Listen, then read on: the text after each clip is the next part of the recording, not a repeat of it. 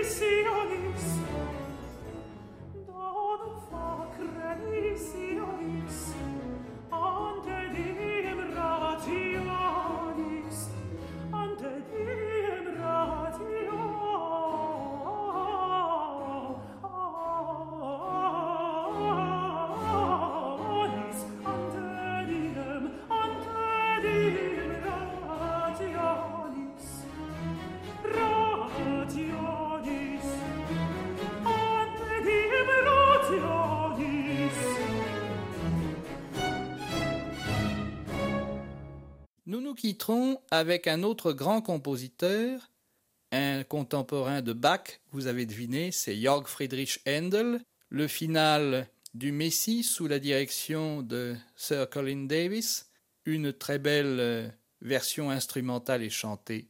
Amen, mais chantée et jouée et dirigée superbement. Donc, le grand Handel pour nous quitter en beauté.